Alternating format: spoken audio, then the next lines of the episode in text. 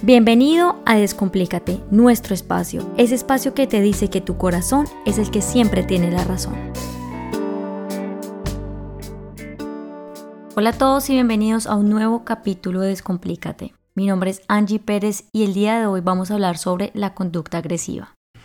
Pues les cuento que esto es un tema que me ha llamado bastante la atención recientemente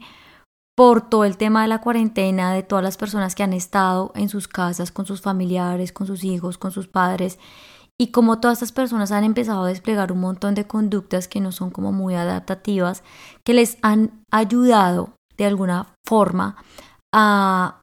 traer conflicto a sus relaciones más cercanas. Y por esto hoy quiero hablar de este tema. La agresión o la conducta agresiva es un concepto que realmente involucra una cantidad o una variedad de conductas que surgen de la relación de factores interpersonales, sociales, situacionales, familiares y contextuales, que podrían funcionar como imitadores, lo quisieran llamar ustedes, o tal vez modelos de este comportamiento y como consecuencia producen alteraciones en la socialización que se asocian al desarrollo de un comportamiento inadecuado o desajustado. No sé si ustedes muchas veces han escuchado a personas hablar y decir que simplemente la agresión se hace importante en tanto la persona golpea a la otra y no, y es ignorado en su totalidad cuando la persona agrede verbalmente, suponiendo que esa agresión no es tan importante como la del tacto. Pues no, hay ambas agresiones, tanto física como verbal. Se entiende como agresión física como aquella que tiene que ver con contacto físico, como, dice realmente la palabra, como puños, patadas, empujones o agredir o arrojar objetos. Y las agresiones verbales normalmente tienen atribución a todo lo que tenga que ver con gritos, groserías, ofensas verbales, amenazas, insultos, expresiones humillantes o hostiles, expresiones sarcásticas, murmuraciones y comentarios rencorosos. Digamos que todo esto que tiene que ver con la agresión afecta bastante todas las relaciones interpersonales y la relación contigo mismo y con los demás. La agresión reactiva o hostil básicamente son como esas reacciones que la gente hace o genera ante injusticias, provocaciones o agresiones reales o percibidas que se disparan por lo general por un comportamiento impulsivo como parte de un estado, por lo general, como nosotros decimos, como que de ira o de rabia o de mal genio, en el que realmente no nos salimos de nuestros cabales y no tenemos ni idea ni qué es lo que estamos haciendo. También hay agresiones que son planificadas, o sea, hay gente que hace todo un plan estructural para poder querer herir o agredir a las otras personas. Y esto normalmente ocurre cuando la persona quiere obtener un beneficio propio ya bien sea como la obtención de poder, reconocimiento o el control. Teniendo en cuenta esta pequeña introducción, ustedes me preguntarán, pero bueno Angie, ¿y qué es lo que realmente causa estas agresiones?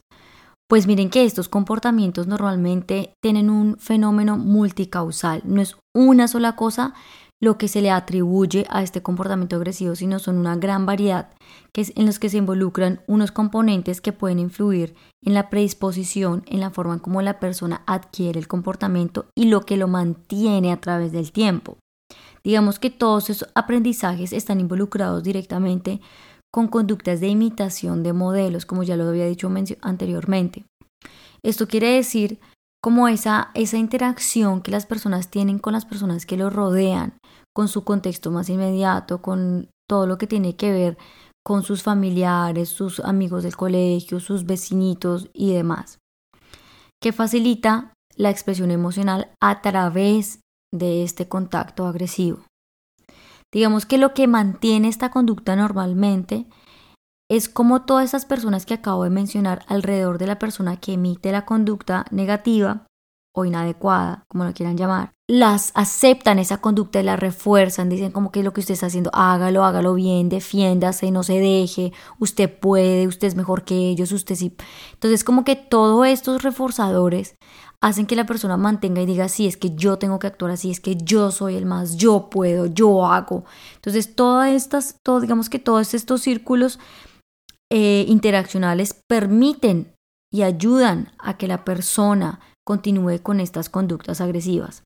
También digamos que hay unos factores ambientales que por sí mismos no son malos ni buenos, sino que simplemente el individuo actúa en ciertos ambientes de una manera determinada como un método de supervivencia y afrontamiento en el que intervienen una cantidad de variables de tipo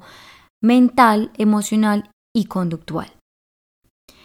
Otro contexto que es bastante importante es la familia, como ya lo había mencionado. Pues digamos que ese es el contacto más próximo que la persona tiene. Si tú como niño aprendes de tus papás que el método para solucionar cualquier inconveniente o malestar que tú tienes es por medio de la agresión verbal o física, estas conductas posiblemente tú las vas a tener. Eso no quiere decir que siempre estés ligado y justificándote que por eso tú eres de esta manera. Eso simplemente va a explicar el por qué y dónde adquiriste tú esas conductas tan impulsivas que no te dejan ser una persona más funcional, por decirlo así. Y hay unas prácticas culturales que son bastante enmarcadas dentro de nuestro contexto,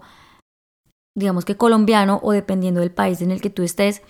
Digamos que las instituciones han creado ciertas reglas y límites que nos han permitido establecer y movernos a raíz o a través de ellas. En estas normalmente se pueden evidenciar el machismo, las jerarquías que hay en la sociedad que son bastante enmarcadas, las normas asociadas a la, a la moral, el apoyo poco efectivo por parte de las autoridades, los padres, las figuras de poder, los profesores y todas las figuras de autoridad que para nosotros son esos esas personas que nos pueden ayudar a nosotros a, yo digo que a limpiar, como a, quitar esa nube negra que tenemos en nuestra cabeza, sino más bien nos ayudan a un poco como limpiar esa visión que nosotros tenemos con respecto a ciertas situaciones, pero en ocasiones estas, estas figuras nos ayudan y nos refuerzan más ese comportamiento porque entran en el mismo círculo de la sociedad que está enmarcado en la misma cultura que nos dicen que la mejor forma de actuar es de esta manera. Si bien es cierto que hay personas que nacen y crecen bajo contextos bastante vulnerables o complicados con respecto a esta conducta agresiva, es importante mencionar que esto no es exclusivo de estos contextos, sino por lo general se da en diferentes situaciones, dado que nosotros los seres humanos somos personas que sentimos, pensamos y actuamos en congruencia de nuestras emociones. Y esto genera un desbalance emocional que surge a partir de situaciones invalidantes, que somos ignorados o rechazados o aislados por distintas situaciones que nosotros hemos realizado con mucha pasión, alegría y verdad. Para poder disminuir estas conductas agresivas es importante tener en cuenta como base dos factores que son supremamente importantes para poder mejorar la conducta agresiva y son la validación y la solución de problemas. Cuando hablamos de la validación, es una herramienta supremamente importante en todo contexto, en todo momento, en todas nuestras interacciones. Pues esto nos ayuda a que nosotros entendamos la importancia de la aceptación, ya que contribuye a que las personas experimenten sus emociones, pensamientos y conductas según su realidad. Esto yo lo he hablado en distintos audios y yo siempre hago un fuerte, fuerte, fuerte énfasis en que nosotros podamos ser un poco mente abierta y podamos entender que todos hablamos desde una realidad diferente y todos hemos construido nuestra vida, nuestra realidad con respecto a lo que vivimos y la solución de problemas son esas estrategias que están directamente relacionadas con el cambio y tienen como objetivo analizar de una forma muy particular la situación problema, describiendo los hechos tal cual son y desarrollando así unas estrategias de afrontamiento eficaces. Y es aquí donde quiero mencionar cuatro técnicas para disminuir la conducta agresiva, según Linehan en un estudio que ha realizado sobre la desregulación emocional. La primera técnica es el mindfulness la meditación, el yoga, el ejercicio o cualquier actividad que te calme la mente, pues esta te va a ayudar a conectarte con el momento presente y no vas a permitir o no vas a emitir ningún juicio de valor con respecto a las situaciones de malestar. Tampoco te vas a ir ni al pasado ni al futuro y vas a hacer un fuerte énfasis en sentir, reconocer y aceptar el malestar cuando éste surja y cómo surja. No lo, no lo vas a evitar, no vas a salir corriendo, ni mucho menos, sino simplemente lo vas a vivir y lo vas a describir.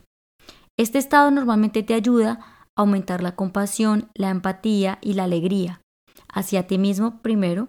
y hacia los demás para poderlos ayudar a entender que las situaciones siempre se pueden ver desde una perspectiva muy diferente a lo que normalmente se puede hacer. Haciendo esto, que tú empieces a adquirir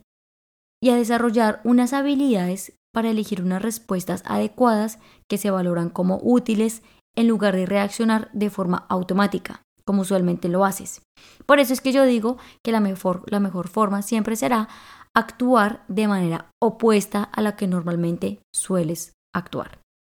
La segunda técnica es la efectividad interpersonal, que es esa capacidad que nosotros vamos a empezar a tener para analizar las situaciones problema y encontrar un sinfín de estrategias positivas para solucionarlas. Para esto es importante que tengas esa estrategia mindfulness y que la ejecutes. ¿Por qué? Porque al calmar tu mente te va a dar la posibilidad de poder describir la situación tal cual es y es aquí donde vas a decir, con esta efectividad interpersonal, vas a decir, listo, entonces tengo esta situación, problema, ¿qué puedo hacer? Voy a realizar una solicitud, voy a expresar una necesidad, voy a comunicar mi desacuerdo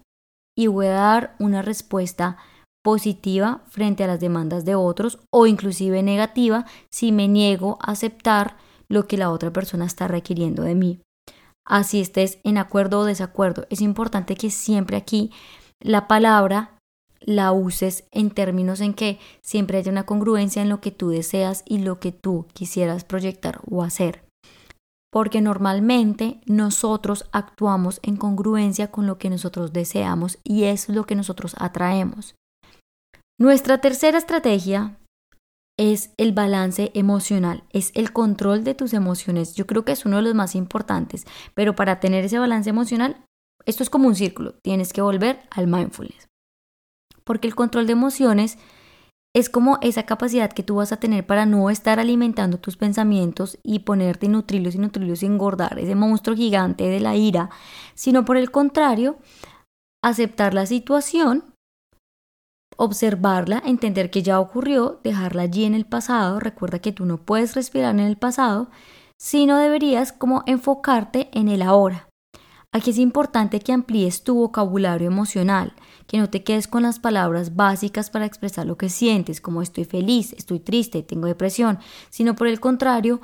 es, digas estoy eufórico, estoy emocional, estoy alegre, estoy feliz, que uses otras palabras para poder describir y expresar lo que tú estás sintiendo. A veces nosotros caemos en el error de caer en un lenguaje muy limitado para expresar lo que nosotros sentimos y entre más tú amplíes este vocabulario, más vas a poder discriminar las situaciones que te producen malestar y vas a entender si lo que te produce malestar, por ejemplo, esa ruptura amorosa, un ejemplo,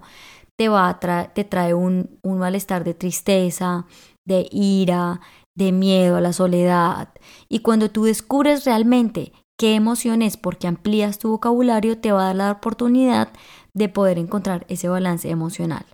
que te va a ayudar a esta cuarta técnica que es la tolerancia al malestar, que es esa habilidad de aceptar y soportar el malestar emocional, que no lo vas a evitar y que vas a enfrentarlo al observarlo y entender que estará ahí, que está ahí, lo vas a reconocer. Por eso es muy importante que mires estos cuatro y te gires alrededor de estos porque uno lleva al otro. El mindfulness, la meditación, el ejercicio, calmar la mente es supremamente importante para que puedas tener una efectividad interpersonal, un balance emocional y una tolerancia al, al malestar. Una vez tú comprendas esto y puedas ejercer unos ejercicios con respecto a esto que te estoy mencionando, vas a ver cómo tu vida va a cambiar. Recuerda que nosotros somos más que una reacción agresiva, nosotros somos más que un pensamiento negativo, nosotros somos esos seres humanos que tenemos la capacidad siempre de crear